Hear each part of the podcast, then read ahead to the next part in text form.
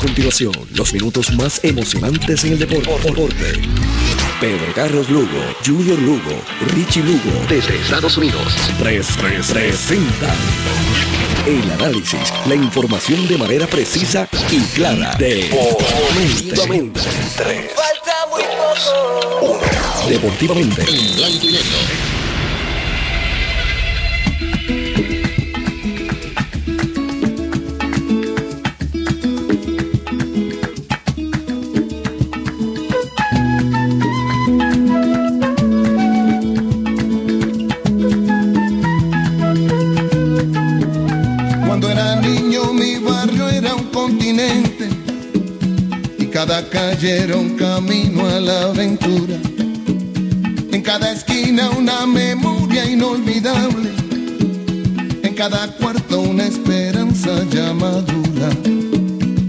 nuestros viajes de ida y vuelta a los luceros.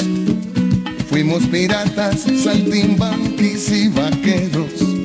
Nuestra pobreza nunca conquistó el dinero pero en las casas nunca se rindió el yo puedo. Me iba a la cama con la fe del que ganó. Me despertaba con la paz del que aprendió. Que lo importante en esta vida es el tratar. Que lo que cuesta es lo que no voy a olvidar. Crecí luchando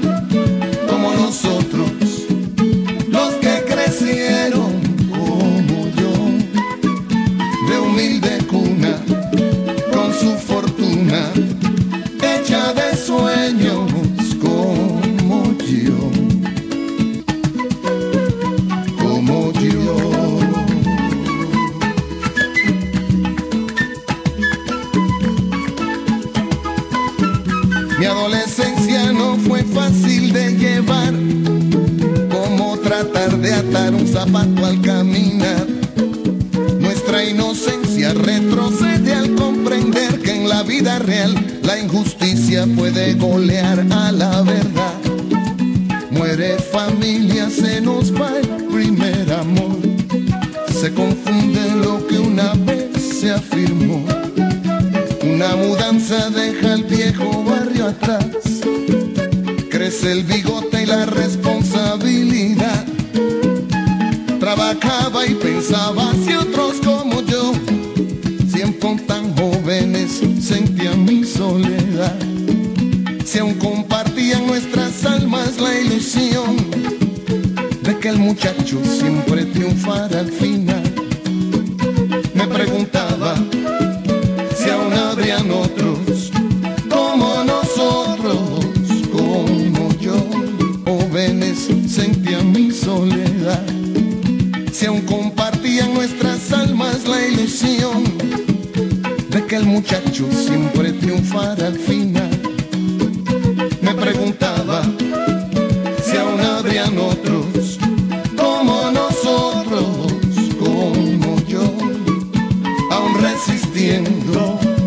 Sin rendirse,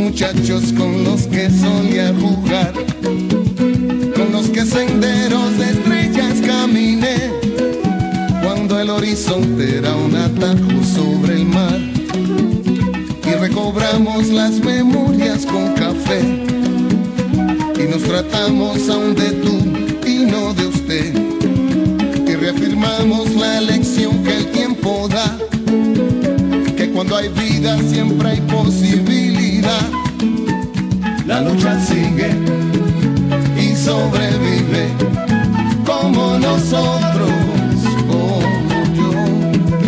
Y en otros barrios hay otros niños como nosotros, como yo. Como yo. Vaya perfume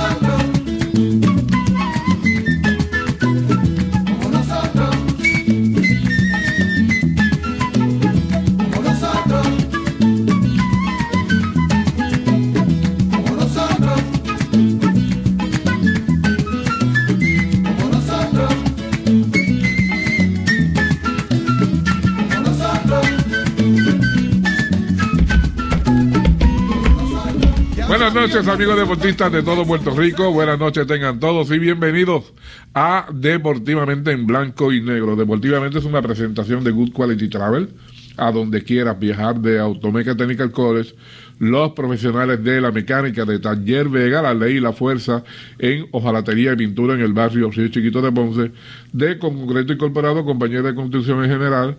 Llámate a Champú, mira, al 939-350-6060 y de Search con la tecnología más avanzada, porque se hoy es viernes, fin de semana, comienza el fin de semana. Hay actividad, el voleibol masculino eh, continúa esta noche con Yauco visitando a Carolina. Carolina es el único equipo que, bueno, está invicto con cuatro victorias y una derrota.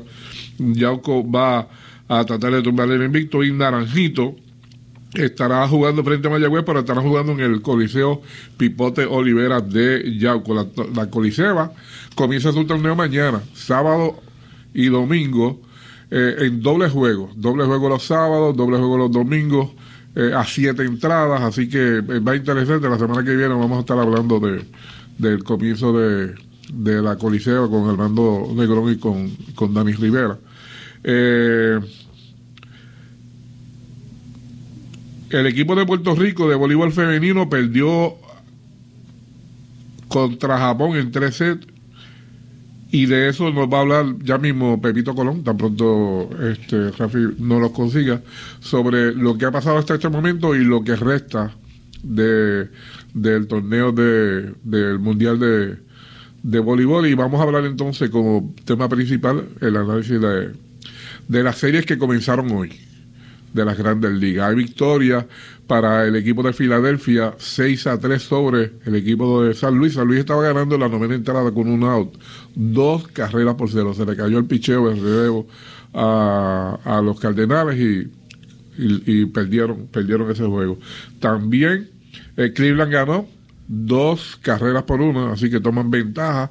Mañana la serie siguen, los que ganaron hoy y ganan mañana, pues ya pasan a la segunda ronda eh, y que debe estar comenzando la segunda ronda el martes de la próxima semana, donde tanto Yankees de Nueva York como, como, lo, como el equipo de Houston que no jugaron en esta serie, pues, pues van a van a comenzar la serie la semana próxima. De eso vamos a hablar con Víctor Cala, que está aquí conmigo. Víctor, buenas noches. Muy buenas noches, Liu. Saludos. a ver si, si, si Rafi me consigue a, a Pepito, a Pepito Colón. Bueno, vamos a, vamos a hablar de lo que me consigue a Pepito Colón, y como el, como el programa va a girar en, en los análisis, ahorita vamos a tener a Arnold Cochran desde Texas, pero vamos a comenzar aquí con, con Víctor. Víctor, le estábamos hablando hoy de los juegos que, que ya comenzaron.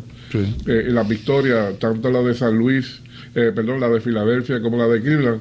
También el equipo de Toronto le ganó a Tampa Bay. Así que. No, no. Cleveland le ganó a Tampa Bay. Cleveland, así, Cleveland le ganó a Tampa Bay, correcto. Cuadrangular. Primero, fueron dos cuadrangulares. El de Siri, el de José Ramírez. fueron, fueron, Tremendo. Sí, Bieber lanzó increíblemente. Eh, McClanahan lo mismo. Sufrió un montón cuando le tiró el cambio a, Ramírez y Ramírez, que ya había cogido un poncho anteriormente, parece que ya estaba, ya lo estaba leyendo, lo estaba esperando. Y así se, acabó el partido, 2 a 0. 2 a 0. Eh, excelente el partido. Y entonces, eh, Toronto. Toronto está perdiendo, están a ley de un out contra, contra Seattle. Yo soy de los pocos que. que, que el está 4 a 0. Está 4 a 0. Yo di a Seattle a ganar en dos partidos. Eh, oye, Seattle, el pichó de Seattle es, muy sólido, la juventud, la juventud, eh, la adquisición de Castillo a mitad de temporada desde Cincinnati ya rindió fruto en este primer partido. de hoy porque aguantó la ofensiva del equipo de, de Toronto, que para muchos, eh, eh, para muchos luce imponente y, muchos los dan hasta para llegar a la Serie Mundial.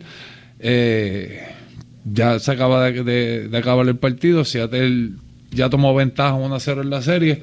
Ahora hay que ver mañana esa serie de, de los marineros de Seattle y, los Blue Jays, yo me imagino que va Robbie Ray, el ganador de en la temporada pasada, quien jugó con, con Toronto, va a estar lanzando por, por Seattle.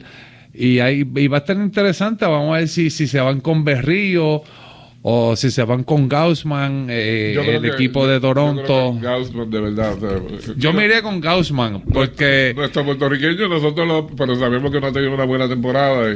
Y, y habíamos hablado incluso de que... Yo, para mí, oye, incluyendo la primera temporada que tuvo en la Grande Liga, que fue, fue bien mala también, la única. Porque después de eso, con Minnesota era A. Eh, por esta temporada, como que no se encontraba. Pero vamos a ver en estos momentos. A ver, pues pero primero necesitan, si van con Gaussman mañana, necesitan ganar obligatoriamente. Y yo estoy seguro que Barrio va a estar preparado entonces para el juego decisivo. Mira, eh, el único juego que queda hoy, pues yo, yo creo que es el más interesante de todo, que es el de, el de San Diego y los Mets de Nueva York. juego duro, eh, los Mets con toda la presión, Chelsea a lanzar esta noche, un equipo de, de, San Diego que hicieron todos los arreglos, trajeron a Juan Soto, trajeron a Bell de, en cambio de, Washington. Eh, oye, pero Josh Hader también cuando llegó en cambio tuvo un resbalón, pero después enderezó y, y, la última semana estaba imbateable. Yo te diré que los últimos siete, ocho juegos que lanzó estaba imbateable. Eh, y es como yo digo, aquí es todo empieza desde cero. Eh, vimos a Juan Soto cuando estaba en Washington, cómo lució contra Gary Cole en aquella serie, la serie completa. Eh, muchacho de 23 años que se volvió loco dando palos. Y tiene la experiencia Machado, eh, Josh Bell. es, un buen, equipo. Así que los Mets, si quieren, si quieren ganar el picheo de los Mets, tiene que ser. Pero el equipo, oye, Yu Darvish, tremendo lanzador. Eh, Chelsea te, te estás enfrentando un Hall of Fame. A mi entender, los Mets deben de ganar la serie. Chelsea tiene que ganar hoy para ver entonces mañana cómo está el dedo de The Groom. A ver si van con The Groom. O pueden ir con t Walker, pueden ir con Chris Bassett, tienen pitch y, darle un día más a The Groom. Si ganan en dos partidos, mucho mejor, porque cuando vayan a empezar entonces la serie contra los Dodgers, entonces sí van a necesitar a un Degron al 100%. Bueno, vamos a seguir hablando de eso. Ya tenemos a Pepito Colón. Pepito, buenas noches. Buenas noches, buenas noches, amigos Radio Escucha, especialmente Rafi Vargas. Y a los invitados. Está muy bueno. El, eso es playoff de grandes líneas. Tú sabes que es un deporte de mucha pasión aquí en nuestro país. Pero vamos a, vamos a hablar un momentito de voleibol, ya que desde que comenzó el Mundial de Voleibol Femenino, pues hemos estado participando, ¿verdad? Para aquellos que no pueden ver los juegos, porque se juega por la mañana y parte de la tarde. Pues mira, Eliu, para hacer un resumen, eh, este torneo comenzó con 24 equipos y habían cuatro grupos de seis. Se eliminaron ocho equipos en esa primera semana, entonces bajaron a dos grupos de ocho. Y el domingo, aunque eso va a pasar mañana, pero el último juego es el domingo de esta segunda ronda, donde esos dos grupos de ocho van a quedar dos grupos de cuatro. Este, por ejemplo, en uno de los grupos ya clasificó Italia, Brasil, Japón y China. Y, ahí están los primeros cinco equipos del mundo están ahí en ese grupo. Bélgica tiene una oportunidad, pero es bien remota porque Bélgica todavía tiene que jugar con China y tiene que jugar con Italia.